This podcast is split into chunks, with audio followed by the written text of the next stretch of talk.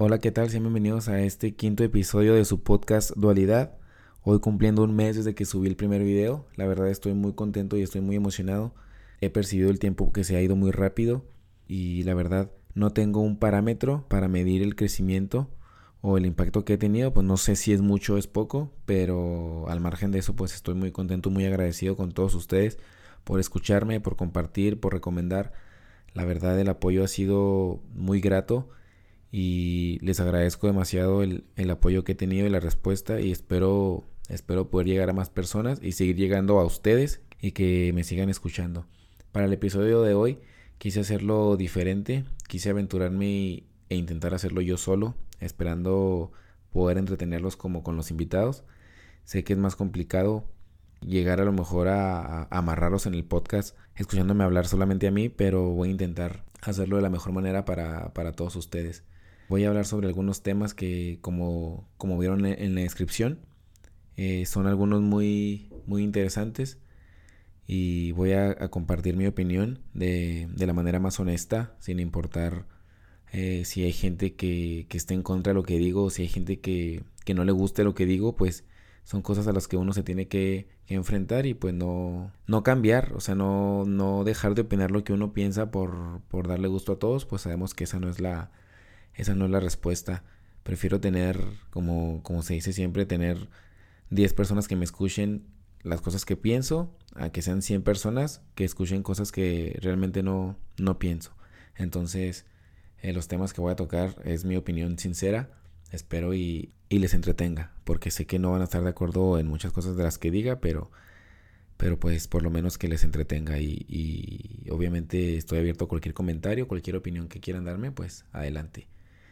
Eh, antes de empezar con los temas, quiero hacer una pequeña mención. Me pasó algo muy, muy bonito, algo muy lindo, la verdad, eh, en estos días. Tuve la, la, llamada de una persona, de una fan. Eh, suena, ahorita que estoy empezando, pues suena un poco arrogante, pero pues es eso, una fan, declarada ella misma. Tuve la oportunidad de hablar con, con una persona de, de Honduras, pero que está ella viviendo en Estados Unidos. Eh, hablé con ella en estos días. Su nombre es Yara Montoya. Se comunicó conmigo y hablamos. Eh, el tema principal por el que se comunicó fue por lo que mencionamos en el podcast anterior sobre la muerte, que mencioné que tengo mucho miedo a la muerte y que pienso todos los días en ella. Ella se identificó, se reflejó en lo que a mí me pasaba porque dice que le pasa exactamente igual y quiso compartirlo conmigo, que fue que es algo que, que ella padece y que que hasta antes de escucharme pues sentía, se sentía a lo mejor sola o sentía, se sentía incomprendida, pero pues ya vio que, que no es la única persona y, como estoy yo y como está ella, pues, pues hay mucha gente que, que pasa por el mismo, por el mismo padecimiento, por llamarle de alguna manera. Y pues quiero mandarle un saludo a Yara Montoya que, como les dije ahorita desde Honduras, estoy muy emocionado de, de empezar a, a, ser escuchado en otros países agradecerle la verdad todas las palabras que me dijo. Me dijo cosas muy lindas, me dijo cosas muy bonitas sobre el podcast, sobre las cosas que decimos y las cosas que digo en lo personal. Eh, le han agradado mucho y que ella se va a encargar de que de que todo, todo Honduras me escuche. Eh, palabras de ella dijo que iba a, a encargarse de que en Honduras escuchen este a este servidor y pues le agradezco mucho la verdad lo que lo que me dijo Quiero, quiero aprovechar para mandar unos saludos a petición de ella. De todo corazón y con mucho gusto lo hago. Ella quiere mandarle saludos a su familia. Ella está, como les dije, ella reside en Estados Unidos en este momento y quiere mandarle saludos a, su familia que, no está con ella, pero que, ella siempre la tiene en, sus pensamientos, aunque pues muchas veces no se los puede, no, uno no le puede decir a su familia que los piensa, pero pues así es. Quiere mandarle ella saludos muy, muy cariñosos a, a sus hijos, a Sheromar, y Eitan Ben Yair, eh, que ellos están viviendo en Honduras. Ella, ella se va a encargar de que ellos escuchen este, este episodio y pues decirles a los hijos de ella que, ahí está su mamá luchando, luchando por, por salir adelante, que, la comprendan y que, y que no dejen de amarla, que ella está haciendo todo por ustedes y, que espera algún día verlos. Eh, a lo mejor no hay comunicación como uno quisiera cuando uno se va de, del país, pero, pero les aseguro a Omar y a Eitan, que ustedes siempre están en la mente de su madre. Eh, también un saludo a, su padre Rubén López, que también vive en Honduras. Me comenta que es un señor ya grande y que también le, quiere decir que pues lo piensa mucho, aunque de igual manera pues no, no hay posibilidad de decírselo. Un saludo a, a, su padre Rubén López. Señor Rubén, pues tiene una hija muy, muy linda, la verdad, muy, muy fuerte, con muy bonitos sentimientos y muy bonitos pensamientos. Eh, eh, felicidades. Y también quiere mandar saludos a todos sus hermanos. Eh, dice que son algunos, así que pues lo dejamos en general a todos sus hermanos también ahí en Honduras. Y vamos a mandar también saludos hasta España a, sus hermanas Fanny y Nairobi Montoya, que también ella se va a encargar de que en España nos escuchen. Entonces Fanny Nairobi, un saludo, un saludo muy fuerte, muy grande hasta allá, desde México, de su hermana Yara Montoya, que lo hace con todo el cariño, con todo el cariño del mundo. Y muchas gracias por escucharnos allá en España también, y de igual manera en Honduras y en Estados Unidos, y pues sobre todo aquí en, aquí, en México, eh, y en particular en, en, el estado de Chihuahua. Eh, después de mandar esos saludos, eh, la verdad de, de, de, corazón, con mucho gusto, pues voy a entrar en los, en los temas que, que voy a platicar ahora. Como muchos saben, pues fue, son temas abiertos. Puse una publicación en, en Facebook para que la gente me, me comentara de qué quisiera que habláramos. Y pues sí me comentaron bastantes cosas. La verdad fueron muchas cosas las que me comentaron y pues no las voy a, poder mencionar todas porque el, el, episodio sería muy grande, pero las guardaré para, para otro, para otro episodio con mucho gusto. De las cosas que vamos a hablar, pues, pues son algunas como como el agua y, los agricultores es un tema que se hizo, un tema local del estado de Chihuahua que pues ya se hizo nacional e incluso mundial. Vamos a hablar sobre la educación, cómo era la educación de, de antes con la educación de ahora, de cómo se educan a los hijos o cómo nos educaron a nosotros. Vamos a hablar de las relaciones amorosas de hoy comparadas con las de antes, de cómo era cuando te hacías novio de alguien, cómo era el, el acercamiento antes a cómo es ahora y, cuánto duran y cómo ha afectado la actualidad y todo eso.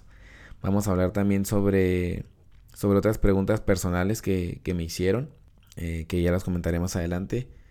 Pues vamos a empezar. Ahorita mencionaré a las personas que me dijeron los temas. Cuando llegue al tema, pues ahí los voy a, mencionar con mucho gusto. Bueno, el primer tema del que quiero hablar eh, este no me dijeron que lo comentara, yo lo tenía planeado desde hace tiempo. Se me hace un tema muy, muy polémico, o más bien una idea muy, muy polémica que, que, que tengo, que formé o que, que estructuré hace como unos dos años. Realmente muy polémica y por eso la quiero compartir con ustedes para que me den su opinión. La idea es muy, muy descabellada, viéndola del lado normal, como lo veo yo, del lado convencional, como pienso que lo ve la gente pues es muy descabellado, pero si abrimos un poquito nuestra mente y, le damos otro enfoque, pienso que, puede tener congruencia o que puede ser lógico lo que digo sobre por qué los matrimonios fallan tanto. Y, y no es un secreto saber que muchos, muchos matrimonios terminan en divorcio. E incluso mucha gente casada se queja del matrimonio también. Para ponerlos un poco ahí al tanto con las estadísticas, quiero mencionarles lo que, lo que la Eurostat, que es eh, el instituto, es como el INEGI en Europa. Es el encargado de hacer el sondeo sobre viviendas, sobre edades, sobre, sobre vejez y sobre matrimonios. Eurostat eh, arroja que en los países, en algunos países principales de Europa, como, como es España, eh, de cada 100 parejas que se casan, 57 terminan en divorcio. En Portugal, 64. En Francia, 55. En Alemania, 37. Y en Italia, 47. Es decir, que andamos rondando la mitad de, matrimonios que terminan en divorcio. Y en México, según, según los datos de la INEGI, 41 matrimonios de 100 terminan en, divorcio. Realmente son demasiados, son demasiados los, los divorcios que hay en, en, México y en cualquier país. Ahí nos demuestra la Eurostat pues que no es un, no es un problema de México, sino de, pues, de muchos países, sino es que de todos. También nos indica que de los divorcios que hay, más del 50% duran menos de 5 años. Entonces, aparte de que son muchos los matrimonios que terminan en divorcio, aparte de eso, los divorcios que existen, pues duraron muy poco siendo matrimonio. Y, y, eso es contando solamente a las personas que fueron a un registro civil a casarse, a firmar un documento, porque existen todas las, las parejas que están en, en unión libre que también se separan, que podemos llamarlo de una manera informal, pero que se casan y también se divorcian. Esas parejas pues son incontables, pero agréguenle ustedes a esas 41 parejas de divorciadas, agregarle todas esas parejas de unión libre que se separan, pues son realmente muchas. Tanto así que probablemente tú que me escuchas eh, ya pasaste por algún divorcio o estás pasando por uno. Yo creo saber, obviamente desde mi perspectiva y desde mi opinión y desde mi, mi enfoque, no como verdad absoluta, pero yo creo saber por qué fallan los matrimonios tanto. No porque fallan todos, sino porque fallan tanto. Yo creo que el error más grande es que las personas se casan enamoradas. Como lo escuchan. Yo creo que casarte enamorado es el peor error. Yo recomiendo que te cases cuando no estés enamorado. Y les voy a explicar por qué tan, loca idea. Debemos saber distinguir el amor del enamoramiento. Son dos cosas totalmente diferentes. Y el primer error es que confunden enamoramiento con amor. Piensan que el enamoramiento es amar. Y claro que no, no son lo mismo.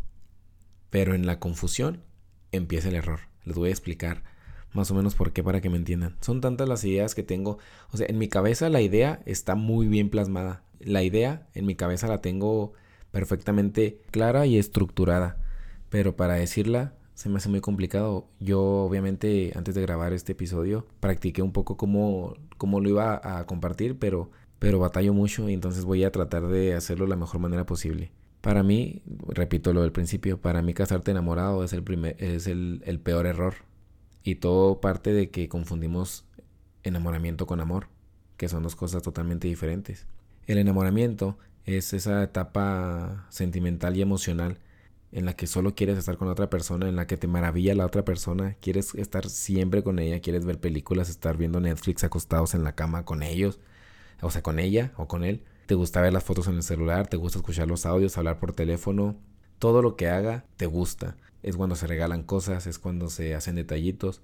incluso cuando uno está enamorado, cuando está en la etapa del enamoramiento, cae en la idiotez de que cuando una de las dos partes se enoja, lo ves lindo, ves bonito que se enoje. Cuando te cela, lo romantizas y, dices que qué bonita o qué bonito se ver eh, celándote porque estás enamorado. Si se echa un gas, dices qué bonito se echa un gas. Eh, cualquier cosa que haga, te gusta y le ves el lado bonito.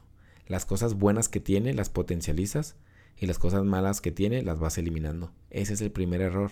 Ese es el enamoramiento, cuando todo es bello, cuando todo es bonito. Y pensamos que eso es amor, y claro que no. Por ejemplo, hablando de, del amor, todos estamos de acuerdo que el amor más puro y el amor el amor más fuerte o el amor más grande es el de una madre hacia un hijo. No creo que exista un amor ni siquiera del padre a un hijo. Yo soy padre y yo sé que muchos padres que me escuchan eh, abogan lo contrario, dicen que el padre, el amor de un padre a un hijo es igual que el de una madre. Yo no lo creo así.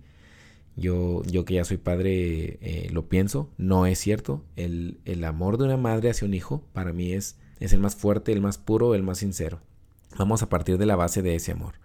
Cuando una madre tiene a su hijo, ambas, ambas partes están enamoradas, están en la etapa del enamoramiento. La madre está en la etapa del enamoramiento en la que el niño se le hace muy bonito.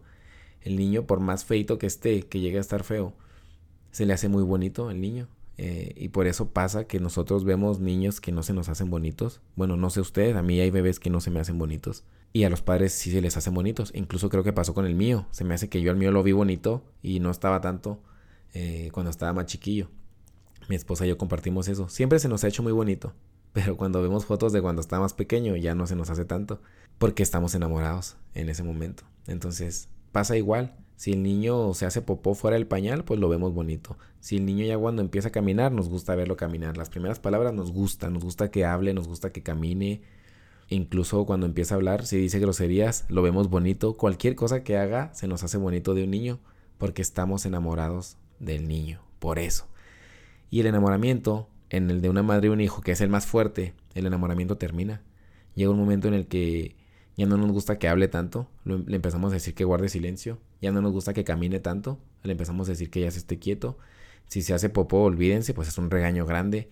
Eh, incluso si hace cosas que antes veíamos bonitas, ya le decimos que, que no las haga, que, que se esté quieto. Y no es que lo estén dejando de amar, o no es que lo estemos dejando de amar, solamente el enamoramiento está pasando porque es una etapa, es una etapa muy efímera. Entonces, si en ellos, si en el amor de la madre hacia el hijo se acaba el enamoramiento, imagínense en una pareja amorosa. Y las madres pueden decir, no, no, no se termina el enamoramiento, yo lo sigo amando y todo eso. Es donde cometemos el error. No estamos hablando de que ya lo dejaron de amar, sino que ya no están enamoradas. Y así es. Y el niño nos fastidia a veces, queremos que se vaya con los amigos, queremos que se vaya con los abuelos, etcétera, etcétera. ¿Por qué? Porque dejamos de sentir enamoramiento y es normal, no pasa nada. Eh, está bien aceptarlo. El amor no lo hemos dejado de sentir ni lo dejaremos de sentir nunca, pero el enamoramiento sí. Y el niño, el bebé, también está enamorado cuando nace. La única diferencia es que un bebé está enamorado inconscientemente.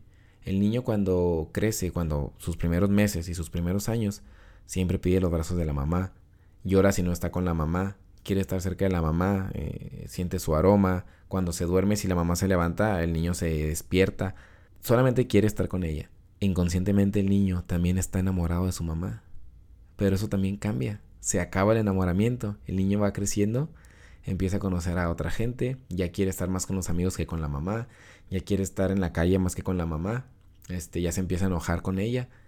El enamoramiento también terminó y no pasa nada, no se dejan de amar, solamente ya no están enamorados. Incluso hay etapas en la, en la niñez o en la pubertad que el niño siente un poco de vergüenza por la mamá, de que la mamá vaya y lo vea a la escuela, de que la mamá lo visite, le eche porras, lo abrace, el niño ya se siente incómodo y no por eso los están dejando de amar. Incluso a veces hay mamás que dicen, es que ya no me ama, pero no es eso, solamente ya no está enamorado de ti, eso es lo que pasa. Y podemos poner ejemplos de cualquier cosa, eh, tu primer casa o tu casa nueva, tu carro, incluso si te dijeran, le dijeran a un niño que va a vivir en Disneylandia, las primeras semanas estaría enamoradísimo de Disneylandia y después pasaría pasaría la etapa y ya estaría aburrido. No odiando a Disneylandia, pero ya no sintiendo la misma emoción que antes.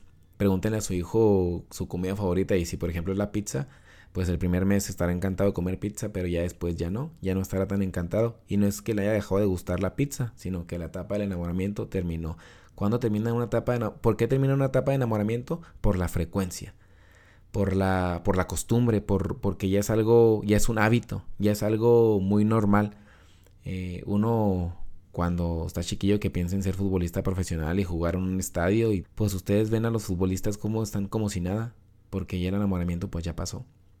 Ah, si el enamoramiento termina en todas las partes y sobre todo en la de la madre hacia el hijo, que es el ejemplo más claro, pues con más razón va a terminar entre una pareja amorosa. El enamoramiento va a terminar. Solamente que hay una diferencia, hay un pequeño detallito entre las parejas amorosas, que en el momento del enamoramiento deciden casarse.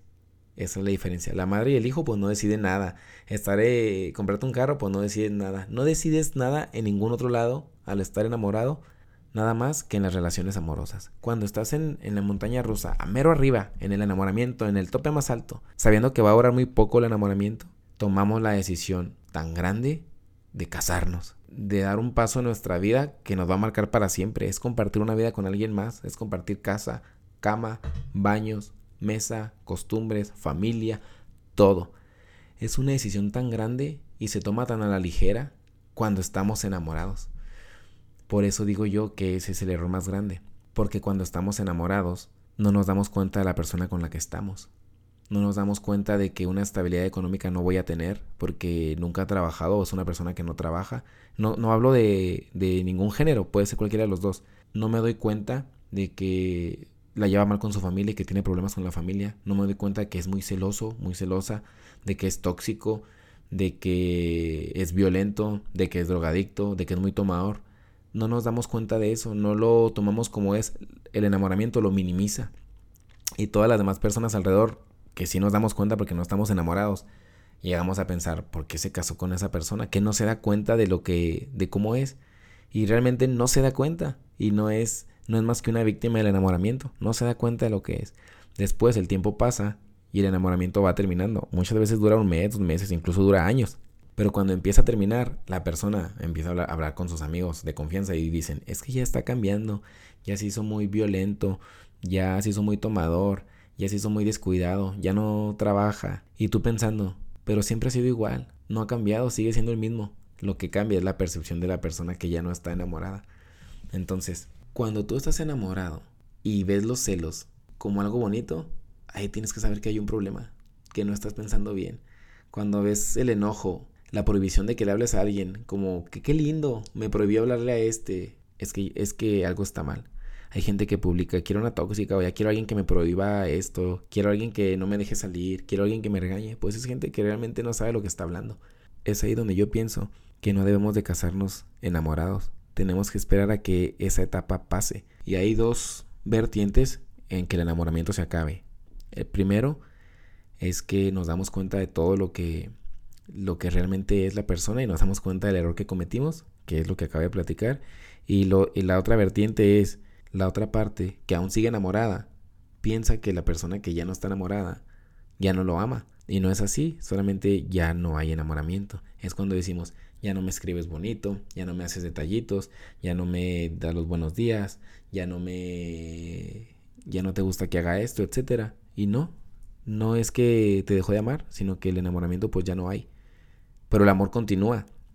El amor, para definir ahora lo que es el amor, esto sí es en, en mi percepción, para mí el amor es, es querer el bien de la otra persona, es, es, dar la vida por la persona, es querer que siempre esté bien, apoyarla en las cosas buenas, tratar de corregirle en las cosas malas, estar siempre a su lado, ayudarle en los problemas, eh, compartir metas en común, eh, salir adelante juntos. Para mí eso es el amor y eso es lo que hace una madre una madre. Yo no digo que mi madre me ame porque me dé cariños, porque me compraba cosas, porque me diga que estoy guapo, porque me diga que, que qué bonito y todo eso. Yo digo que mi mamá me ama por todo lo que hizo por mí, porque no se rindió, porque me sacó adelante, porque me educó bien, porque siempre quiso el bien, el bien para mí, incluso antes del bien propio. Para mí eso es el amor, no las muestras superficiales que, que son las, las que nos venden a nosotros. Tengo tantos amigos, infinidad de amigos en Facebook que ponen, hombres y mujeres que ponen, quiero a alguien que me dé detallitos, quiero a alguien que me mande cartitas, quiero a alguien que me diga los buenos días, alguien que me haga esto y todo eso. Y yo pienso que, que se van a quedar solos si siguen pensando así. No pueden estar en un mundo tan, tan bobo o tan superficial, en una burbujita, pensando que, que eso es lo que necesitan. No necesitan eso en sus vidas, porque eso va a durarles dos meses. Lo que necesitan es una persona que vaya para adelante, una persona que quiera prepararse, que quiera tener una estabilidad económica, que tenga principios, que tenga valores, que se lleve bien con su familia, que tenga objetivos, que tenga bien planteada su vida, que tenga metas, que tenga cosas de provecho. Eso es lo que debemos de buscar, no buscar quién me dé los buenos días, quién me lleve el desayuno a la cama, quién me diga te amo todos los días y que me mande corazoncitos, que me diga que me diga canciones. No podemos buscar eso en una persona. Esa es la etapa del enamoramiento. Está bien, está bonita, pero hasta ahí. No podemos buscar eso. Hay que buscar estabilidad emocional, sentimental, intelectual, laboral, económica. Eso es lo que tenemos que buscar. Cuando estemos con una persona nosotros y nos guste y estemos enamorados y, queramos estar con ella siempre y nos encante todo lo que haga, no se casen. Esperen a que eso pase. Cuando eso termine, cuando el enamoramiento termine y ustedes siguen viendo a una persona apta para casarse, una persona conveniente, ahora sí háganlo. Yo siempre he dicho que se casen porque les conviene casarse con esa persona. Porque si el amor termina o el enamoramiento termina, lo que te va a mantener unido es lo, lo, lo funcional. Yo pienso que esta vida es tan cortita como para andar buscando el amor platónico, el amor que nos venden en la televisión, que nos venden en las redes sociales, porque ese no es. Yo pienso que tenemos que unir nuestras vidas con una persona con la cual, al estar unidos, estemos mejor que estando separados. Que las dos personas se sumen. Si juntos son peores que estando separados o les va peor que estando separados, pues no. Yo pienso que si tu unión con otra persona los hace mejor a los dos, es con la persona con la que debes casarte. Independientemente si te manda rosas, si te manda chocolatitos, si te dice te amo todos los días, si te cela bonito, si te reclama bonito, yo pienso que eso es lo que debemos de buscar. Y tenemos una solución muy cercana, una solución muy al alcance nuestro, de nuestra mano en los amigos. Si se fijan, el amor de los amigos es el único en el que no existe el enamoramiento. Nosotros amamos a nuestros amigos, pero no recordamos o nunca pasó que quería que me mandara mensajitos, que quería que me dijera hola, eh, que quería que eso, ¿no? No queríamos nada de ellos, solamente eh, nos empezamos a juntar, nos empezaron a agradar, a caer bien, nos, nos frecuentamos sin celarnos, sin pedirnos estar más tiempo, solamente cuando pudiéramos los dos nos veíamos, nos contábamos las cosas, los amigos, vamos a hablar de una, de dos amigos que puedan atraerse, ya sea un hombre o una mujer, eh, o dos amigos homosexuales. Entre esos amigos que pueden tener atracción, tenemos nosotros confianza con ellos, les contamos todos nuestros problemas, ya nos conocen como somos en verdad y aún así las dos personas se aman. Y muchas veces piensa tú que me escuchas, si estás soltero, piensa en una amiga o piensa en un amigo, tú si estás soltera, piensa que en, una, en un amigo con el cual te lleves muy bien, con el cual tengan eh, gustos similares, tengan objetivos similares, eh, tengan eh, edades similares si, si la edad es importante, gente con la que tengan confianza, con la que tengan cosas en común, con la que tengan comunicación. Piensen en un amigo o una amiga a la que amen, de verdad que, den lo que sea por esa persona y le ayudarán en todo lo que puedan. No recuerdan cuando estuvieron enamorados de ellos, porque nunca lo han estado. Entonces yo pienso, si esas personas eh, quitaran un poco el, el, el cliché del enamoramiento, y se dieran cuenta que esos dos amigos juntos eh, sería una buena idea casarse y, hacer una familia. Si pudieran quitar el cliché del enamoramiento, funcionaría. Hay muchos amigos eh, que podrían casarse sin problemas, pero como nunca sintieron el, el enamoramiento, no lo quieren hacer.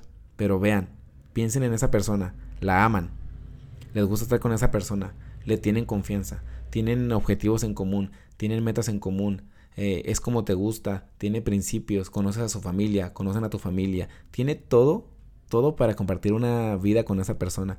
Solamente no tiene el enamoramiento. Y el enamoramiento le dan más importancia que otra cosa, porque las hay personas que se casan enamoradas que se llevan mal las familias. O sea, no le caen bien eh, el novio a la familia de la novia. Eh, no tienen trabajo, no tienen metas, se drogan, tienen deudas, son violentos, todo eso pero están enamorados y eso es suficiente. Entonces, no puede ser posible que el enamoramiento sea más fuerte que todo lo demás que mencioné. Entonces, yo digo que esa sería una solución. Si tienes un amigo o una amiga con quien tiene todo para que te cases, menos estar enamorado, creo que esa sería la solución, porque de todos modos el enamoramiento se va a terminar. Es como si yo te digo que si te casas te doy 100 pesos, y a la otra pareja no le doy 100 pesos, se casa sin dinero. Que tú digas, ah, sí me caso porque tengo 100 pesos. Y la otra persona dice, bueno, yo me caso sin el dinero. A los tres días ya nadie va a tener los 100 pesos. Entonces, es igual el enamoramiento. Cásate sin el enamoramiento. Si no estás enamorado y piensas en una persona con la que sería factible casarte, deberías casarte porque no estás eh, envuelto en el enamoramiento. Estás totalmente consciente, estás en tus cinco sentidos y si así lo ves factible, pues deberías. Pienso que buscar el amor como lo venden en las películas no es lo indicado y no estamos para eso. Pienso que debemos de buscar funcionamiento en nuestra vida y la manera de hacerlo es buscando una persona que te convenga, que te sume. Y si tienes una persona cerca que pueda cumplir con todo, deberías de casarte con esa persona, porque en tus cinco sentidos lo estás viendo factible. Y además, eh, si crees que no hay amor eh, de pareja entre tú y tu amigo, lo, se puede ir consiguiendo, como el amor de los amigos. Tú no te hiciste amigo de alguien porque lo amabas, lo amas porque te hiciste amigo de esa persona, entonces puedes casarte con alguien que, que comparta todo contigo y después sentir ese amor que crees que te falta. Eso pienso yo. Eh, en resumen, eh, las personas que están casadas y su pareja ya no les hace cosas bonitas y ya no les dice cosas bonitas y ya no quiere estar siempre con ustedes y ya no comparte cosas como antes, no creo que los esté dejando de amar. Solamente ya no están enamorados, pero es normal, es humano, el amor continúa. Si le preguntas a esa persona si daría la vida por ti, la daría, te daría todo lo que tiene, trabaja por ti eh, o, te ayuda con los hijos por ti, eh, sin mencionar si es hombre o mujer hace todo por ti, te apoya en tus sueños, te apoya en tus proyectos, te acompaña, si quieres llorar te escucha eh, y está contigo siempre. Eso es amor, eso es el amor, no las cartitas ni nada superficial. No dejes a alguien porque, se porque ya no está en el enamoramiento. Eso, eso es totalmente humano. Y lo otro es, si aún no te casas y estás enamorado de alguien y te quieres casar por estar enamorado, no te cases todavía. Espérate a que esa, eh, a que esa etapa termine. Si esa etapa termina y aún ves eh, buena idea casarte, ahora sí deberías casarte. No quiero que piensen que digo que no se debería de casar nadie y que las parejas enamoradas deberían de separarse. No, solamente digo que no tomen la decisión enamorados, porque es cuando menos conciencia tienen, es cuando su raciocinio, su inteligencia, su lógica, su sentido común están comprometidos. Entonces no lo hagan. Por eso hay tantos divorcios, porque se dan cuenta que fue una mala idea porque se dieron cuenta que la persona no era la que realmente pensaban, porque el enamoramiento eso hace, hace que proyectes a una persona que no existe, una persona que tú quieres que exista y no lo es.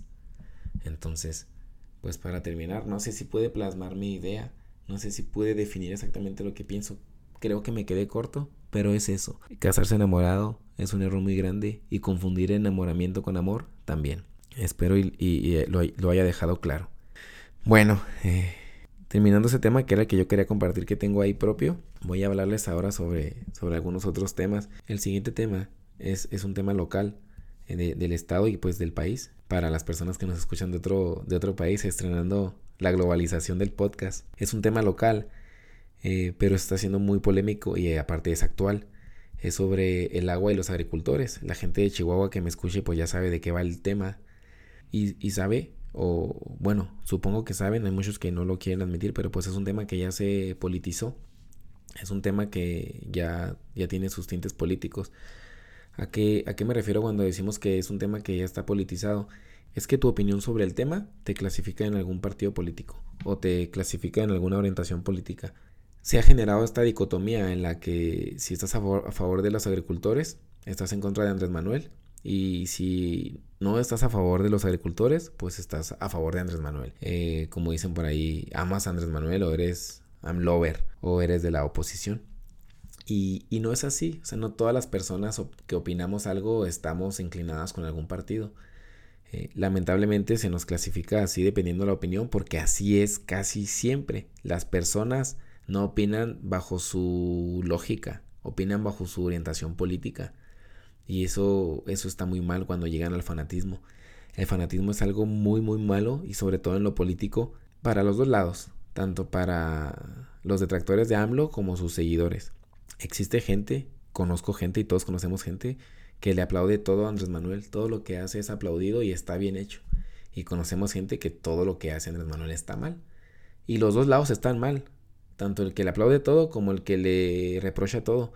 Los que le aplauden todo están mal porque la perfección no existe. La presidencia, y menos una presidencia perfecta. Y los que están en contra de todo también están mal, porque la perfección no existe ni para bien ni para mal, no existe lo perfectamente bueno ni lo perfectamente malo.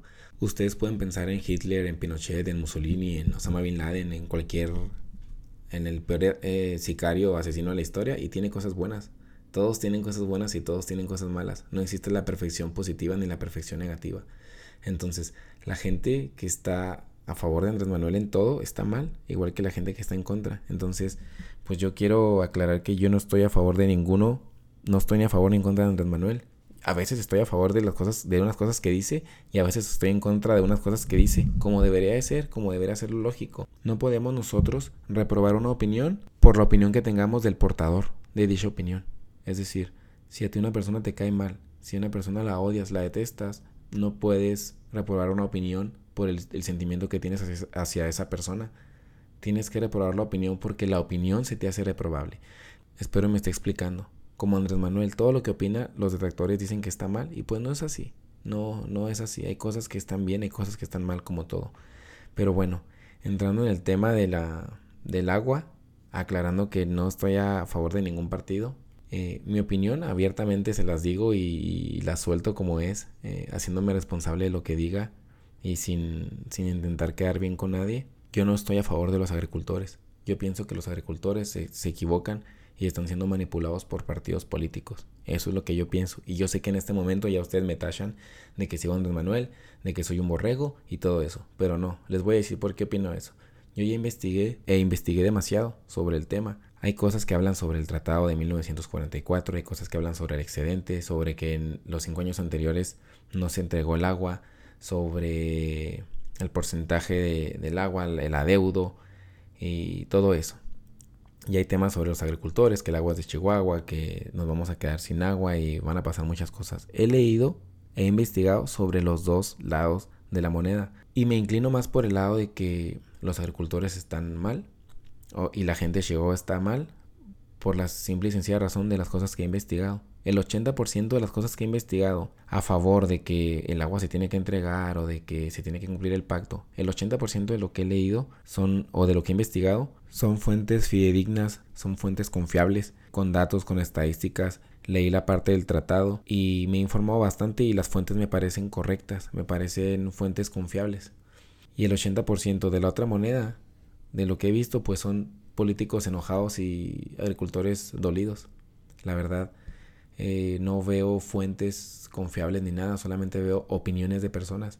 Eh, los políticos hablan y gritan y dicen, pero no les veo fuentes, no me brindan información donde puedo yo investigar, datos, libros, nada. Y los agricultores que salen, he visto varios videos de agricultores diciendo que nos van a robar el agua, etcétera, y que no nos dejemos del gobierno federal y todo eso. Pues también solamente veo opiniones, veo, veo sentimientos eh, atacados, y, pero no veo fuentes que, que me convenzan y por eso tomo esa opinión. A lo mejor acabando este, acabando de escuchar el podcast, me van a comentar ahí que estoy mal, que el agua no sé qué, que el otro y que el otro, pero no me van a poner una fuente. Eh, no estoy yo casado con la idea. Eh, si ustedes me muestran fuentes de que estoy equivocado en mi opinión o, en mi inclinación, porque pues no opino nada, sino que me inclino por hacia un lado. Si ustedes creen que estoy mal, eh, pueden opinarme con fuentes de donde pueden investigar. Su opinión sola, por sí sola, no, no la voy a tomar en cuenta como la de nadie. No tomo la, la opinión de nadie en cuenta sin investigar a fondo. Entonces, evítese ponerme el video de un agricultor enojado o de un político, sobre todo de un político enojado evítelo porque pues no me va a convencer de nada.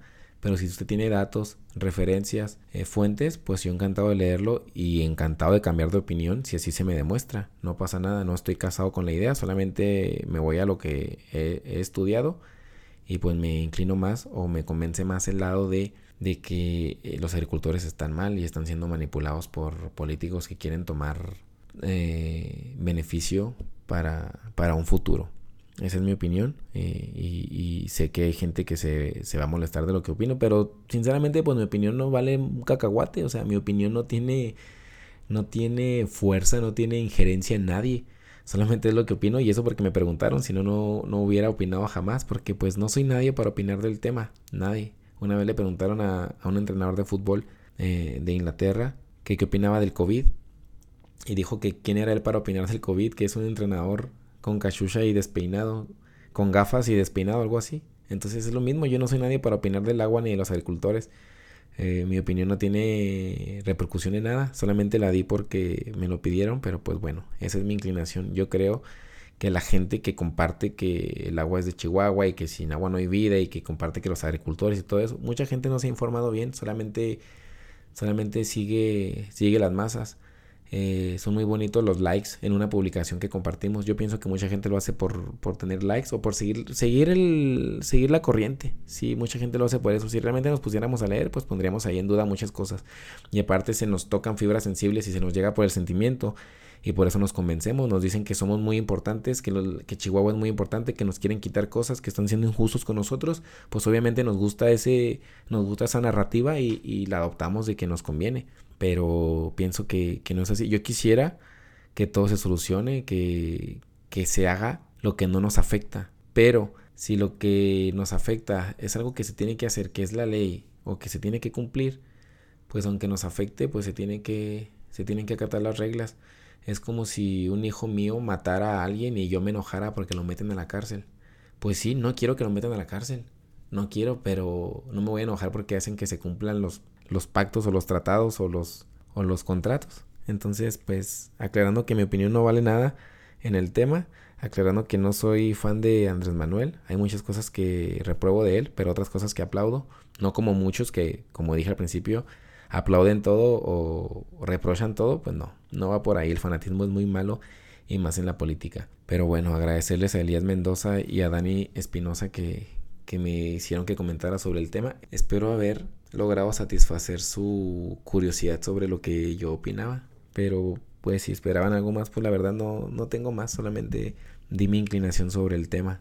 Pero bueno, eso es lo que opino y espero haber logrado satisfacer esa parte. El siguiente tema del que quiero hablar es sobre la educación de antes, comparándola con la educación de ahora, sobre los hijos, sobre cómo los educamos hoy, cómo los educamos antes, etcétera.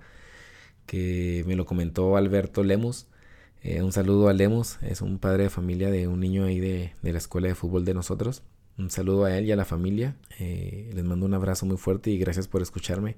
Yo pienso, muchos dicen que la educación ha cambiado a como era antes, a como era hoy.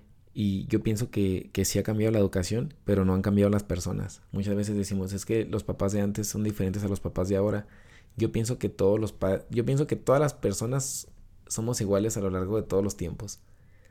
Pero pienso que lo que cambia es el acceso a la información y, las cosas que, que nos rodean. Yo pienso que nosotros seríamos igual nosotros que estamos viviendo ahorita, que nos escuchan ustedes y viviéramos 100 años antes, tendríamos las mismas creencias, costumbres, opiniones que la gente de aquel entonces. Pensaríamos que lo que está antes está bien y todo eso, como ellos lo hacían. No creo que nosotros seamos más inteligentes o que estemos más abiertos de mente, solamente tenemos más herramientas. Por eso pienso que los tiempos no cambian, no pienso que las personas cambian, sino que tienen diferentes herramientas. No, no va a ser lo mismo un niño con un pincel que un niño con una pelota de fútbol. Eh, lo que cambian son las herramientas, entonces Ahora se habla de que la educación, hablando sobre un enfoque de la actualidad, se dice que ahora los padres de familia educamos de una manera más delicada a los niños. Por ejemplo, ahora se les lleva mucho al psicólogo, eh, se dice que muchas cosas les pueden dar ansiedad, se les prohíben muchas cosas, se dice que ya no los golpeen, se dice que ya no les den la nalgada, que pueden crecer con traumas, se habla del bullying, se habla de muchas cosas que ahora nosotros, eh, hablando a lo mejor los de mi edad y los de arriba, los que tienen más edad, pues se dice que se está haciendo muy delicado, que antes nosotros nos pegaban, que antes nosotros esto y lo otro. Y yo pienso que la gente no ha cambiado, sino que ahora hay más acceso a información y hay más paranoia. Eso, es, eso para mí es lo principal que ha cambiado en la educación, la paranoia de las personas. Nos volvemos más paranoicos. Si ustedes mañana o nosotros mañana leemos una, una nota en, Facebook, porque es nuestra fuente de noticias, lamentablemente. Yo les recomiendo que se salgan un poquito de Facebook, no que dejen de usar el Facebook, pero que no lo usen para informarse. No pueden usar el Facebook para informarse. Hay muchas cosas que son reales, sí, pero la mayoría son, son falsas. Este, infórmense de cualquier nota que vean, cualquier cosa que vean en Facebook que les guste, que les llame la atención, búsquenla, busquen la información para ver si es cierta. Pero bueno, mucha gente si ve algo en Facebook, como por ejemplo, yo por decir algo absurdo, los tomates causan cáncer en los niños, va a haber mucha gente que va a dejar de consumir tomates. Y va a decir, por si las dudas, que el el tomate pues no está necesario en, la vida y, y lo van a dejar. Entonces, antes, las mamás, las mamás que pegaban y pegaban fuerte, los papás que pegaban, pues no tenían acceso a tanta información como para asustarse de que el niño va a crecer con problemas, el niño va a crecer con traumas, etcétera, etcétera. Entonces, y, y ahora sí lo hay, ahora sí nosotros vemos reportajes y vemos cosas en internet de que, de que si golpeamos a los niños o que si los regañamos muy fuerte, pues pueden crecer con traumas. Yo pienso que ha cambiado mucho la forma de educar, pero no porque las personas sean más capaces o menos, sino que ahora se genera más, más miedo debido a las redes sociales, a la tecnología, porque la tecnología ha venido a cambiar el mundo Totalmente, en todo, en todo, hasta en lo más natural ha, venido a cambiar. Para poner otro ejemplo de eso, hay mucha gente que ah, hay mucha gente que a mí me desespera que pone que comparte en Facebook y son gente regularmente de mi edad que comparten, eh, no sé, dale like si eres de la generación que no necesitó celulares o tablets para vivir una buena infancia o dale like porque somos la última generación que vivió en las calles y que jugaba fútbol y todo eso. Pues lo hicimos porque no existen esas cosas no somos diferentes a los niños que están ahora, sino que ellos tienen esa herramienta. ¿Tú crees que los niños de ahora que están con celulares o con tablets o con videojuegos no los tuvieran? ¿Tú crees que no andarían en las calles? Claro que andarían igual que nosotros. ¿O no crees que nosotros, si hubiéramos crecido con toda esa tecnología, no la tendríamos? Claro que la tendríamos. Lo que cambia no son las personas, cambian las herramientas que tenemos alrededor. Entonces, hablando de la, de la educación, como me lo pidió Alberto Lemos, pues yo pienso que que ahora es más difícil educar porque dejamos que más gente se meta en la educación de, nuestros hijos. Dejamos que se metan nuestros padres, nuestros suegros, nuestros primos, nuestros tíos, dejamos que se metan las redes sociales, que se meta el influencer que habla a los padres, que se meta la, la psicóloga que hace videos en internet. Entonces empezamos a generar mucha información alrededor de nuestros hijos que no sabemos cómo educarlos realmente. Pero creo que lo sabemos sobrellevar porque al fin y al cabo la gente, la gente logra el cometido de educar bien a sus hijos. Dicen que ahora son más groseros, que ahora son más chiples, que ahora son más chillones y yo la verdad no he notado una diferencia una diferencia tan grande en la gente de antes con la gente de, ahora. Yo recuerdo que, que, cuando yo estaba chavito, pues había mucha gente chiple y mucha gente llorona y todo eso. Lo que considero yo que cambia nuestra percepción porque, por ejemplo, se opina mucho que, que ahora los muchos niños hablan muy chiple, que no hablan bien. Yo pienso que eso ha sido siempre, pero nosotros no nos damos cuenta porque cuando estábamos chicos no nos damos cuenta de quién habla Shipley. Y la otra vez me quedé pensando en eso de que yo no me acuerdo que hablara mal. Yo toda la, vida recuerdo que todas las palabras las mencionaba bien. Y obviamente no es así. Y no conocemos al niño que, que hablaba mal tampoco. No recordamos a nadie. Porque se nos hace que todos hablan bien. Y si ustedes ponen a platicar a dos niños de entre 4 o 5 años que hablan mucho, que dicen palabras mal, nunca ven a un niño que le diga al otro, ah, no manches, no sabes decir eso. No lo hace porque lo ve muy normal. Entonces no creo que haya más chiplería, no creo que, que, haya más berrinche, no creo que haya más desobligados, no creo yo absolutamente nada. Pienso que todo está totalmente igual, nada más que ahora podemos criticar a más gente porque tenemos acceso a más cosas. Antes había un berrinche un niño y ya. Ahora hay un berrinche un niño y lo subimos a internet. Entonces, no profundizo mucho en el tema porque supongo que, quería Alberto que mencionara diferencias, pero realmente no creo que haya diferencias en la educación. Creo que todos seguimos educando igual, nada más cambiamos en un poco con el acceso a la información. Yo pienso que yo tengo la idea de castigar a, mi hijo como tenga que ser, sin importarme a mí lo que la gente piense, y, y pienso que tú si me escuchas y eres más o menos contemporáneo, entre, no sé, 25 y 35 años, también vas a castigar a tus hijos si se lo merecen y le vas a dar la nalgada necesaria. Pienso que todos lo seguimos haciendo. Obviamente hay personas que no, pero pienso que cambiaron por eso, por el acceso a la información.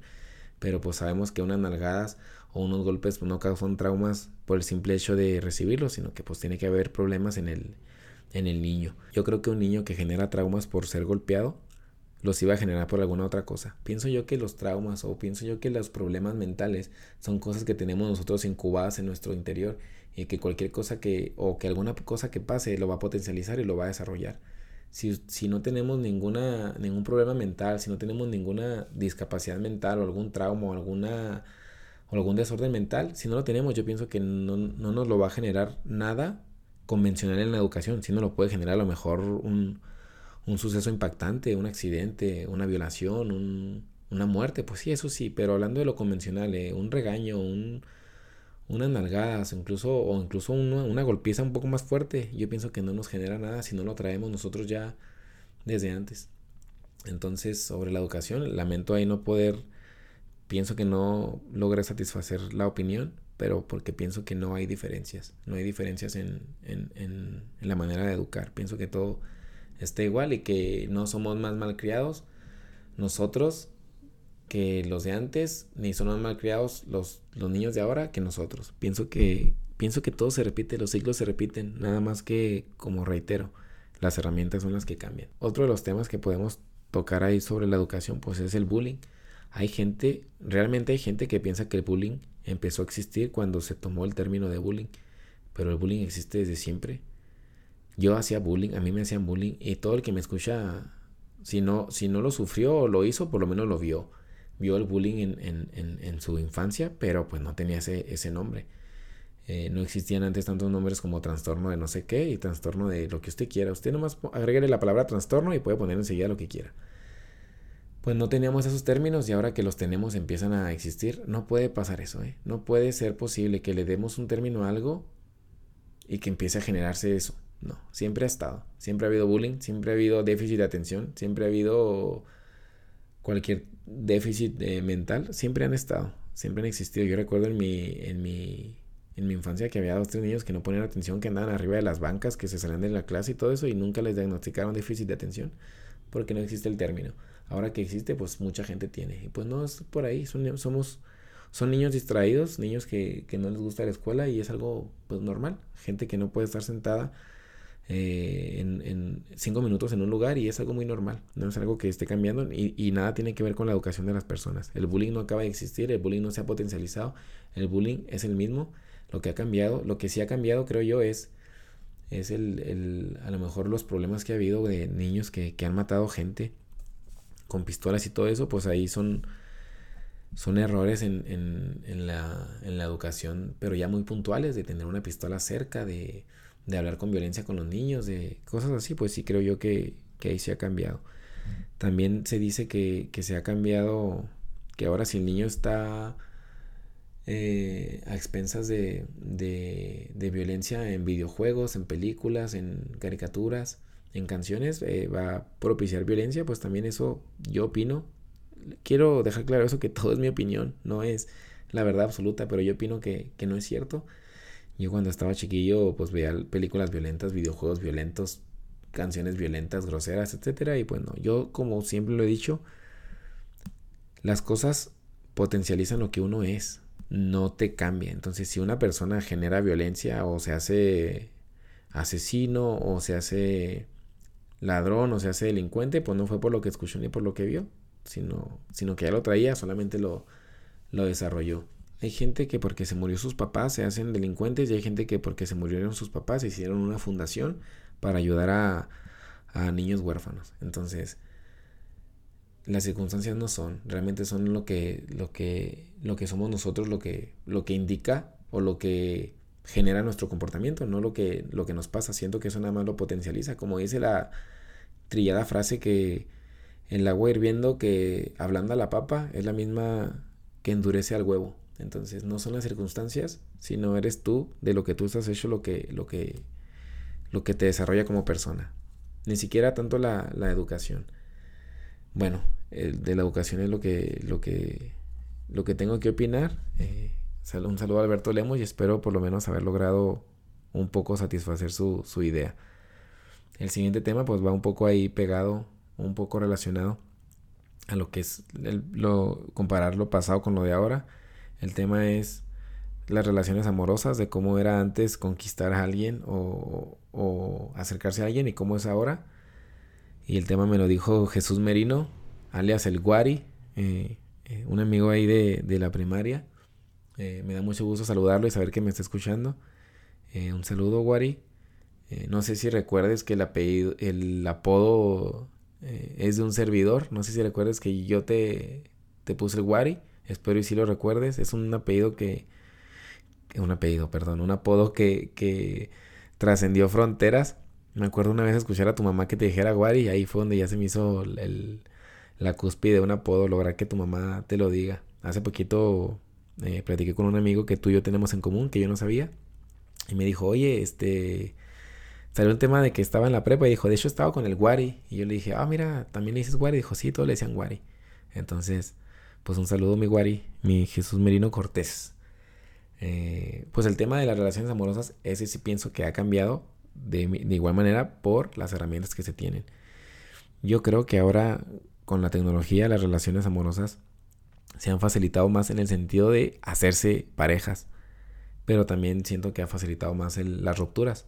Aparte pienso que ahora las relaciones amorosas son más frágiles, son menos con menos cimientos, pienso que se acaban más pronto, tanto porque pues se descubren cosas con las redes sociales, pero aparte porque siento que que debido a las a las redes sociales o la tecnología, pienso que ahora las, es más fácil que la gente se haga pareja de alguien. Y muchas veces se hacen parejas sin tener tanto contacto personal. Me refiero a, citas, a salir, a comer, a convivir. Hay mucha gente que se hace pareja con el 80% de contacto eh, en redes sociales. Eh, conozco, tengo conocidos que son novios y se han visto una vez en un año. Eh, y, pienso que ha hecho las redes sociales y la tecnología han hecho eso, que haya más parejas, pero también que se acaben más pronto. Porque antes, enamorarte de una persona o que te gustara una persona antes, pues tenías que ver cómo hablaba, cómo caminaba, cómo te trataba, cómo jugaba, que si era rápido, que si era inteligente, que si era esto, que si era lo otro. Y, pero tenías que convivir con esa persona, por lo menos verla, verla día a día, porque no había cómo. Antes, cuando te gustaba el niño de la escuela, y era viernes, tenías que esperarte dos días para volverlo a ver. Y ahora no, ahora la ves, lo ves en fotografías, lo ves en Facebook, lo ves en Instagram y pues ahí mantienes esa, esa emoción. Entonces hay mucha gente que se enamora de alguien por fotos y por videos y no hay tanto contacto como antes. Entonces yo pienso que antes las parejas eh, que se formaban eran más, eran más unidas, eran más firmes que ahora, porque ahora lo hacen sin, sin mucho contacto eh, personal. Pienso que en eso sí, sí ha cambiado, que son más frágiles, pero hay más. También creo que las relaciones amorosas ahora duran menos que antes, por lo igual, por lo de la tecnología. Ahora es más fácil portarse mal. Antes, en los tiempos de antes, para que una persona, por decir algo, fuera infiel, pues tenía que salirse y, tratar a otra persona día con día y, lograr a lo mejor una relación alterna y, y, comenzar una infidelidad. Ahora no, ahora pues se puede hacer todo por redes sociales. Entonces es más fácil ahora equivocarse y es más fácil darse cuenta. Antes, en los tiempos de antes, para comprobar una infidelidad o para descubrir una infidelidad, pues había de dos sopas. Eh, que llegara manchado en la ropa o este con cosas en la ropa que uno pudiera darse cuenta o ver el acto literalmente ver ver el acto de la infidelidad. No había otra manera no había otra. Podría haber chismes etcétera pero eran esas. Alguien tenía que verte o que llevaras eh, alguna pista a tu casa. Ahora no ahora se puede con Facebook con WhatsApp con cualquier red social se puede descubrir una infidelidad. Entonces Pienso que las relaciones amorosas de ahora duran menos por las redes sociales, pero no creo que las infidelidades hayan subido. Siento que siempre han sido las mismas o las personas no son más infieles ahora, son igual de infieles que hace años, solamente que antes no había tantas herramientas como ahora. Es lo mismo. Las personas son iguales de ahora, las de ahora que las de antes, pero con diferentes herramientas. Lamento no profundizar tanto en el tema, pero Probablemente también pensaba Jesús que, que iba a encontrar varias diferencias, pero siento que no las hay. Yo estoy casado con que los tiempos de antes y los tiempos de ahora las personas somos iguales. Pero pues lo que ha cambiado es eso, la, la facilidad para tener pareja, la facilidad para romper con esa pareja y, y nada más. Eh, bueno, también Jesús me dijo que hablara sobre el cine mexicano antiguo, que diera mi opinión y Lamento decepcionarte, Jesús. Eh, no quiero, no voy a hablar sobre el cine mexicano porque no sé nada. No me gusta hablar de las cosas que no sé. No me gusta opinar. Sé que para mucha gente eso es deporte, hablar de las cosas que no saben, pero del cine mexicano, pues no, no sé. Soy un, un inepto en el tema. No soy apto, no tengo conocimiento sobre el tema, soy un ignorante sobre el cine mexicano. Lo único que puedo decirte es que nunca me han gustado las películas de antes. A mí el que esté en blanco y negro ya no las miro. Eh, no, no soy fan de las películas de, del cine mexicano antiguo. Solamente quería mencionarlo para que veas que no ignore el tema, pero, pero pues no, no hay nada que opinar sobre eso. Bueno, me hicieron varias preguntas personales, me, me preguntaron varias, varias cosas y voy a platicar ahí algunas. Me preguntaron que cuáles eran mis autoexigencias, que cuáles exigencias tenía yo. Yo tengo, tengo varias. La principal es la estabilidad. Yo quiero tener estabilidad en todo y una de las principales es la estabilidad económica. Yo lucho por tener una estabilidad económica. Mi meta es ganar dinero sin hacer nada, sin trabajar pues, sin tener un horario, sin levantarme temprano, sin ir a checar, sin tener nómina. Yo quiero eh, ser emprendedor y tener, tener varias fuentes de ingresos en las que yo donde quiera que esté, donde quiera que ande, eh, generar dinero. Y esa es, una, esa es una de las metas que deben de tener todos y aprovecho para darles ese mensaje y esa opinión. Usted tiene que, usted tiene que tener como meta hacer dinero. No romantice la pobreza. No, sean, no se enamoren de ser pobres. Ser pobres no es bueno. No es bonito para nada. Porque usted puede seguir siendo la misma persona pero con dinero. Hay gente que dice que el dinero cambia a las personas. No las cambia. Revela cómo son. Eh, no lo va a hacer mala persona el dinero si usted no es mala persona ni lo va a cambiar va a revelarlo. Si usted es buena persona, pues lo va a hacer más buena persona porque va a ayudar. Siempre he dicho eso. Hay gente que comente, que publica, eh, mi casa es humilde, y siempre hay huevitos y frijoles y soy feliz y todo eso. No romantice la pobreza. Hay que salir adelante. Romantizar la pobreza es un fracaso. Yo pienso que la gente lo hace porque ya no pudo salir adelante y mejor enamorarse de lo que uno es. Pero todos quisiéramos ganar la lotería. Todos quisiéramos 5 millones de pesos. Hay gente que dice yo soy pobre pero feliz y no busco el dinero significa que si se encuentra un billete de mil pesos no lo agarra. Que si se ganara un millón de pesos no lo agarraría. No, todos lo queremos. Entonces, desespérense en la pobreza, odien la pobreza, eh, aborrezcan la pobreza para que los impulse a salir adelante. Busquen estabilidad económica, busquen cómo ganar dinero. No se queden solamente con un trabajo. No pueden ustedes generar dinero de lunes a sábado de 8 a 6. Tienen que generar dinero de muchas maneras. Mientras duermen, mientras comen, estar generando dinero. Busquen más fuentes de ingresos, no solamente uno. Ya vivir con un solo ingreso económico está muy mal, está, nos va de la patada, no se pagan las deudas. Este mundo que va tan rápido eh, no, no, no nos permite con un solo, una sola, un solo ingreso. Entonces, no romantice la pobreza. salga de ella, odie la pobreza y salgan adelante. Esa es una de mis exigencias. Tener dinero, tener estabilidad económica, incluso tener abundancia económica. Yo quisiera tener dinero de más y voy a luchar para tenerlo porque es muy importante. Para mí es muy importante el dinero y lo debería hacer para todos. No es lo más importante, pero es muy importante y nos ayuda mucho. Dice Nach que el dinero no da la felicidad, pero la pobreza menos. Entonces, salga adelante, no se quede ahí donde está y no se enamore de la pobreza. Si usted es como es, lo va a hacer con dinero o sin dinero.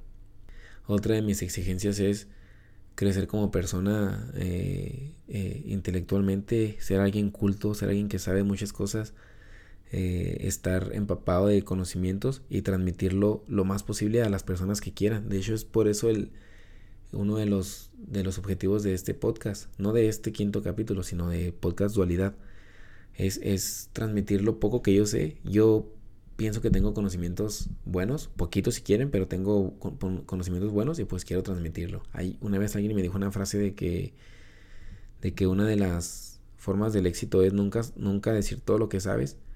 Y a mí se me hace que esté equivocado. Uno debe transmitir el conocimiento a las personas. Entre más personas hay cultas, más personas inteligentes, el mundo avanza más rápido. Entonces, yo quiero crecer como persona intelectualmente, eh, ser muy culta para transmitírselo a más personas para que no lo que yo batallé en, investigarlo, ellos no batallen, solamente con escucharme a mí. Crecer como persona, ser más buena persona, eh, tratar de ayudar a las personas. Yo quisiera eh, ayudar a toda la persona que, que, se me acerque y que lo necesita. Ahorita no estoy en posibilidades de ayudar a la gente de muchas maneras, pero pues en lo poco que pueda lo voy a, lo voy a hacer. Mi exigencia es ayudar a las personas lo más que pueda. Quiero, honestamente, que las personas, o la mayoría de las personas que me conozcan, les vaya mejor después de conocerme. O sea, que el conocerme haya sido algo positivo en sus vidas. Desde una pequeña cosita que les cambie, que digan, ah, desde que conocí a Manuel cambié esta parte. Otras más grandes de que ah, Manuel me consiguió trabajo, ah, Manuel me dio trabajo, ah, Manuel me, me ayudó a estudiar, ah, Manuel me hizo que, que estudiara, Manuel me hizo esto, todo eso. Yo no quiero pasar desapercibido en las personas cercanas. No quiero pasar desapercibido, no quiero ser alguien más que pasó aquí eh, en la vida tan efímera que hay y, y morir yo quiero cambiar a las personas, dejarles cosas positivas. Como lo dije en resumen, yo quiero que las personas sea algo positivo el que me hayan conocido. Eh, me preguntaron que si estaba satisfecho conmigo mismo. Eh, no, no estoy satisfecho conmigo mismo y creo que es un error estar satisfecho porque cuando tú te estás satisfecho contigo mismo y con lo que has hecho, con lo que eres, pues se te acaban las ganas de, de crecer y de sobresalir. Yo siento que soy un ignorante siento que sé muy pocas cosas. A veces se me hace triste a mí, se los digo sin manera de presunción. Hay gente que me ha dicho, y, se los digo realmente, hay gente que me ha dicho que soy de las personas más inteligentes que conocen, soy de las personas que más cosas saben, pues estamos realmente muy pobres en conocimientos. Yo me considero una persona muy ignorante, que no sé nada. Yo veo a las personas, yo sigo muchas personas en internet, muchas personas con muchos conocimientos, y yo los veo y veo cómo trapean con, conmigo. Saben tantas cosas y me considero tan ignorante que, eso me hace querer aprender y aprender y aprender y aprender. Entonces no estoy satisfecho conmigo intelectualmente como persona. Eh, trato de ser buena persona, pero creo que puedo serlo más. Puedo ser mucho mejor persona. Cometo muchos errores. Eh, a veces digo cosas que no debería decir. A veces eh, actúo como no debería. Entonces no estoy satisfecho como persona como me preguntaron que satisfecho como entrenador, como profesor, eh, como el podcast, como esposo, como todo eso, pues no estoy satisfecho de ninguna cosa. De ninguna cosa como soy lo estoy. Siento que en todo me falta, siento que no estoy ni en la mitad de lo que puedo llegar a ser. Y ese debería ser un sentimiento universal, no estar satisfecho nunca con uno mismo, para siempre querer avanzar. Me preguntaron que si cambiaría una cosa de la realidad sí cambiaría una cosa, cambiaría, va, a sonar muy romántico o va a sonar como un cliché, pero si pudiera cambiar una cosa de la realidad sería que no existiera la maldad, que no existiera lo malo. Realmente eso es lo que cambiaría. Pensé en, en no morir nunca, pero, pero no soy tan, tan egoísta. Eh, cambiaría eso, que la maldad no existiera, que no existieran las envidias, los robos, los asesinatos, la corrupción, nada, que no existiera la maldad realmente. Eh, no sé qué complicaciones, perdón, qué implicaciones podría tener eso. Pero a lo mejor se hace una película de que todo es bueno y, resulta ser que, sale todo mal. Pero siento que eso sería. Me gustaría que ninguna mujer tuviera miedo de, de, bueno, ninguna persona tuviera miedo de ser violada, de ser asesinada, de que les roben los carros que tanto esfuerzo eh, les costó, eh, que les roben la casa, que les secuestren personas, que, que, haya corrupción, que nos roben dinero, que nos... Me gustaría que no existiera nada de eso. Entonces sé que es un cliché, pero quisiera pues la paz mundial, quisiera que no existiera la maldad. Eso es lo que cambiaría. Después, no morirme nunca o por lo menos morirme hasta que yo lo decida. Esa sería la segunda cosa, pero nada más me preguntaron una, entonces pues no, no alcancé a meter mi, mi inmortalidad. Me preguntaron que qué opinaba de la, de la eutanasia. Eh, para los que no sepan, pues la eutanasia es el, el homicidio, el asesinato eh, asistido. Es, es, cuando una persona pues ya está sin capacidad de decidir eh, sobre su cuerpo, ya está en estado de coma, está inconsciente y está sufriendo sin esperanzas de a lo mejor de vivir plenamente. Entonces la eutanasia es el, el, el, desconectarlo, el, el matarlo de una manera, diciéndolo de una manera cruel, matar a la persona para que ya no sufra. Ese es un debate grandísimo, ese podría ser sin duda eh, el tema de un solo podcast.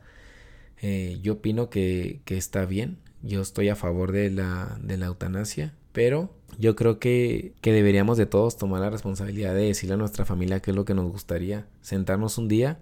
El tema de la muerte es un tema tabú, me lo dijo mi, nueva amiga y fan hondureña Yara Montoya, que es un tema tabú. Y sí, la muerte es un tema tabú, pero eh, yo creo que todas las familias deberían sentarse un día y platicar qué pasará cuando uno, de los, uno se muera. Eh, creo que es un tema importante. Muchas veces cuando decimos, cuando se muera esta persona, ¿qué vamos a hacer? Cállate, no estás hablando de eso. Pero son cosas que se tienen que hacer. Hace poquito platicaba que quiero empezar a pagar eh, los, los servicios funerarios para, para mi mamá, para, para mí, para, para mi, mi, familia. Y hay gente que me dice que eso está mal, que, que, el pagar eso es querer atraer eso. Entonces yo no lo veo así, siento que, que, hay que hacerlo. Yo, yo quisiera empezar a pagar eso, por decir, por poner un ejemplo. Yo pienso que la gente debería sentarse, los padres de familia, y decir, ¿sabe qué familia? Esposa, hijo, mamá, si un día me muero, quiero que donen mis órganos si eh, estoy en estado de coma y ya no hay esperanzas o hay un 20%, hay un 30%, eh, desconectenme. Si pasa esto, hagan esto. Yo creo que debería uno de sentarse y hablar sobre esas cosas porque nunca, nunca hablamos de, de eso. Eh, decir qué quieren que, hagamos, que, hagan con nuestra ropa. Hay muchas veces que, que la, viuda o el viudo queman la ropa, la tiran y, a lo mejor a la persona que falleció le hubiera gustado que la regalaran. Entonces, pues sentarse y platicar todos esos detalles de qué pasaría si estuviera en un accidente, si me muero, si esto.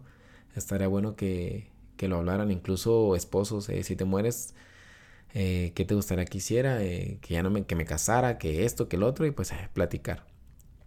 Qué hacer con tales cosas si me muero, si tengo un negocio y me muero, quiero que hagas esto, etcétera. Yo y dos amigos con los que hice el episodio número 2, Víctor y Félix, eh, emprendimos un negocio de renta inmobiliario y estipulamos ahí en nuestro contrato qué pasaría si uno de los tres se muere. Entonces, pues son cosas que se tienen que tocar. Y yo opino de la eutanasia que está bien que si hay gente que ya no tiene esperanzas y está sufriendo, la desconecten. Pero me gustaría que fuera un tema que se tocara y se firmara un documento en el que esa persona, cuando estaba en sus cinco sentidos, lo decidió así. Obviamente, mucha gente no va a alcanzar a decidirlo, pero pero me pienso que sería una solución. Pero pues estoy a favor de que se haga, de que se haga la, eutanasia cuando la persona ya no tiene esperanza. Si tiene un poco de esperanza, hasta un 10%, yo pienso que, que deberían de esperar. Yo con 10%, yo, por ejemplo, mi opinión es que si yo estoy en, o sea, lo que yo le diría a mi familia es que si yo estoy en estado de coma o en estado vegetal o así, que no me maten, que me dejen a mí luchar y hasta que pueda y si sobrevivo bien y si estoy en estado vegetal y escucho, con escuchar es suficiente. Yo el miedo a la muerte lo elevo tanto que, que quisiera vivir casi casi como sea. Eh, claro, eh, exceptuando cuando sienta dolor, pero esa es mi opinión sobre la, la eutanasia.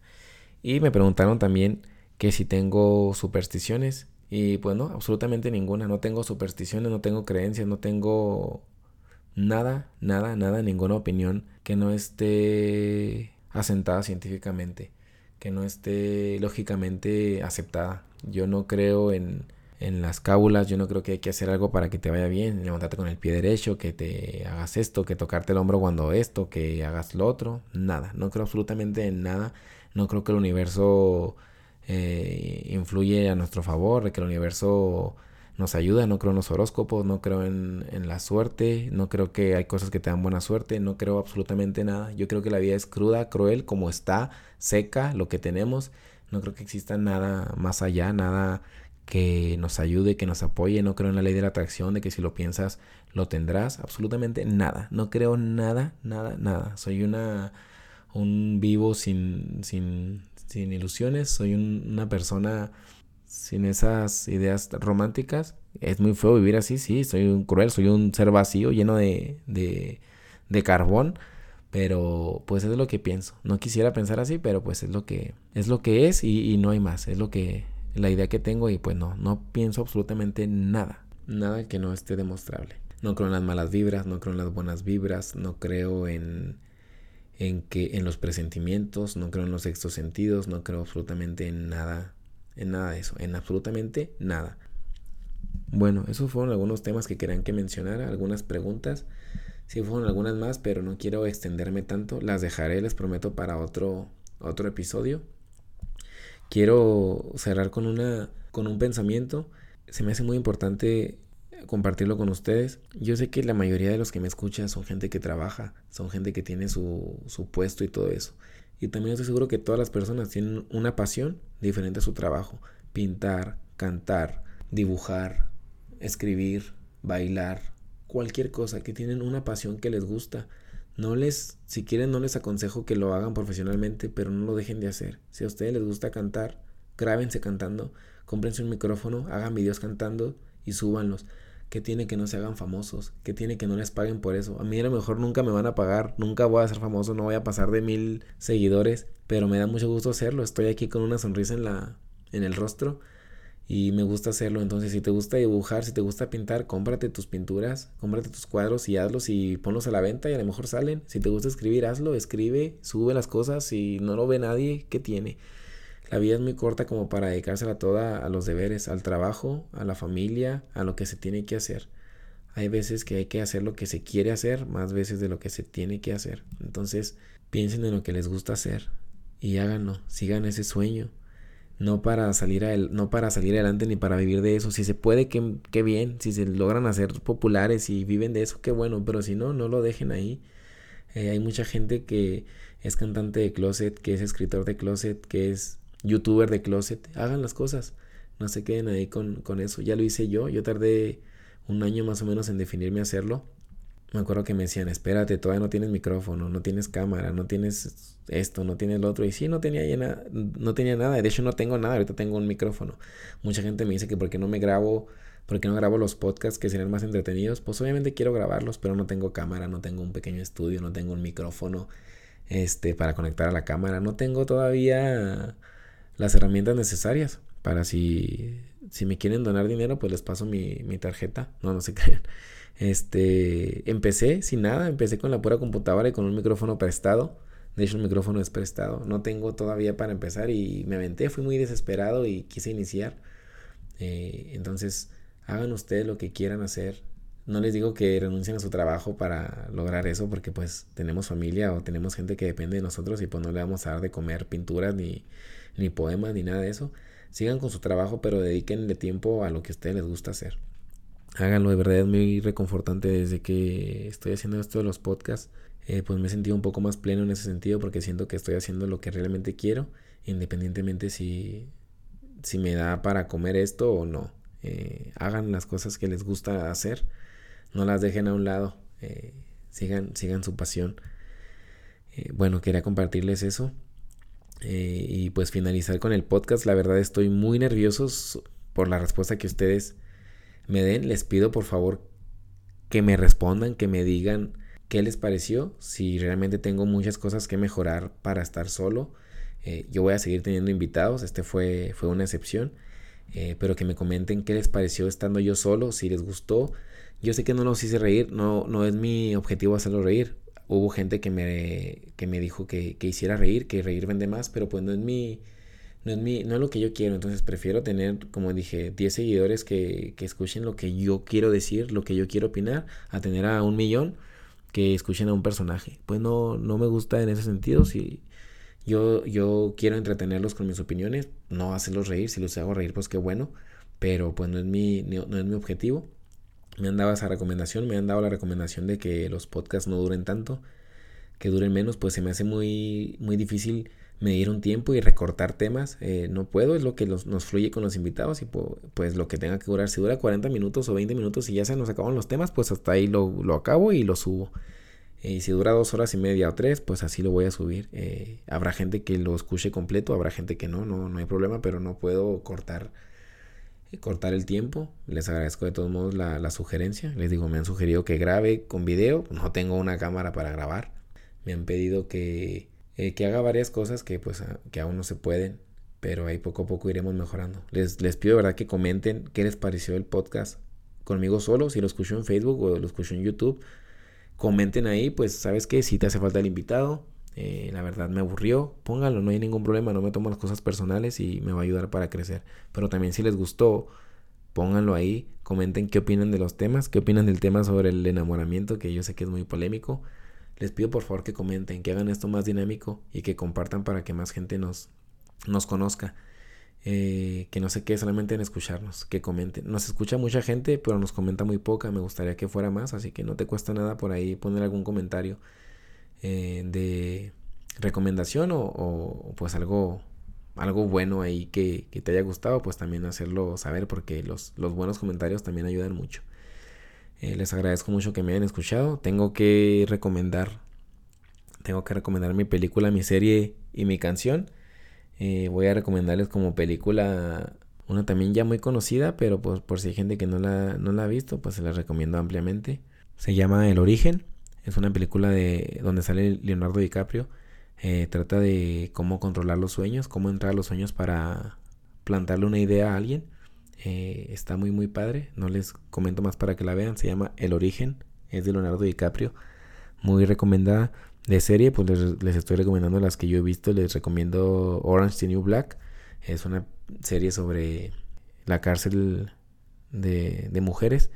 En lo que se vive ahí adentro y, todos los problemas que tienen. También es muy recomendada. Esa no se ha terminado. Todavía sigue habiendo temporada, me parece. Y de canción, pues yo les digo, yo no voy a salirme de, de mi género que es el rap, porque todo lo demás que escucho es muy conocido por todos y yo quiero recomendar canciones que regularmente no se escuchen para que vean que son muy buenas, son muy buenas, eh, sobre todo con el mensaje que dejan. La canción que les recomiendo eh, se llama El idioma de los dioses de Nach. Es una canción que, que le canta Nach a la música, como si la música fuera una mujer. Eh, y está muy bonita. El idioma de los dioses. Esas son mis recomendaciones. Les agradezco infinitamente el apoyo. Eh, igual mandar saludos a, a, todo Chihuahua, a México y pues ya estrenando nuestra globalización, pues un saludo a, Honduras y un saludo allá a España que espero nos estén escuchando y si lo están haciendo por favor ahí comentar que lo hacen y agradecerles a todos el apoyo. Eh, me comentaron también que hablara sobre el fútbol, me, comenta, me comentó Ezequiel Hernández, un alumno de la escuela de fútbol de Titanes. Me recomendó también La Rana Jiménez, el americanista número uno al parecer de, Delicias. Eh, y me lo recomendó también Abel de Real Plaza. Eh, pues un saludo a, a, los tres. Un saludo a Abel Pérez, el entrenador de Real Plaza.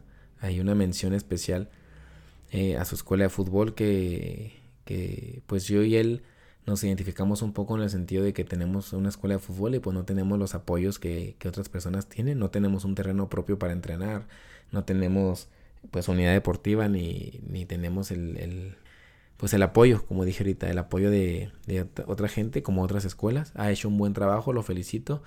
Siempre he pensado que es un, es un líder nato porque mucha gente lo sigue a pesar de las adversidades que tiene que son las mismas que, o parecidas a las que tengo yo, pues que no tenemos a lo mejor los estudios que la gente cree que se deben de tener, no tenemos la, no tenemos el espacio donde entrenar y, varias herramientas, pero aún así lo ha logrado tener bastante gente, una gente, gente muy buena para jugar fútbol, unos padres de familia que apoyan mucho, muy apasionados los padres de, Real Plaza, un saludo a todos ellos si alguno me escucha, eh, muy muy apasionados.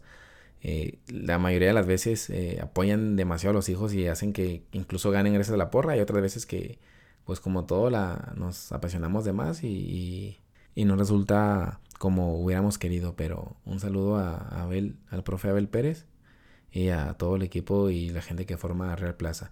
Los temas de fútbol los tocaré en otro episodio para dedicárselos de lleno. Eh, siento que puedo hacer un podcast de puro fútbol. Yo sé que mucha gente no lo va a escuchar porque no le gusta el fútbol, pero otra gente sí. Pero sus temas, Ezequiel, Rana Jiménez, eh, los tocaré después. Eh, les agradezco su opinión, su recomendación sobre el tema. Después los tocaré y los mencionaré. Les agradezco mucho. nos vemos en el siguiente episodio ya con algún invitado. esto es todo por hoy. Muchas gracias.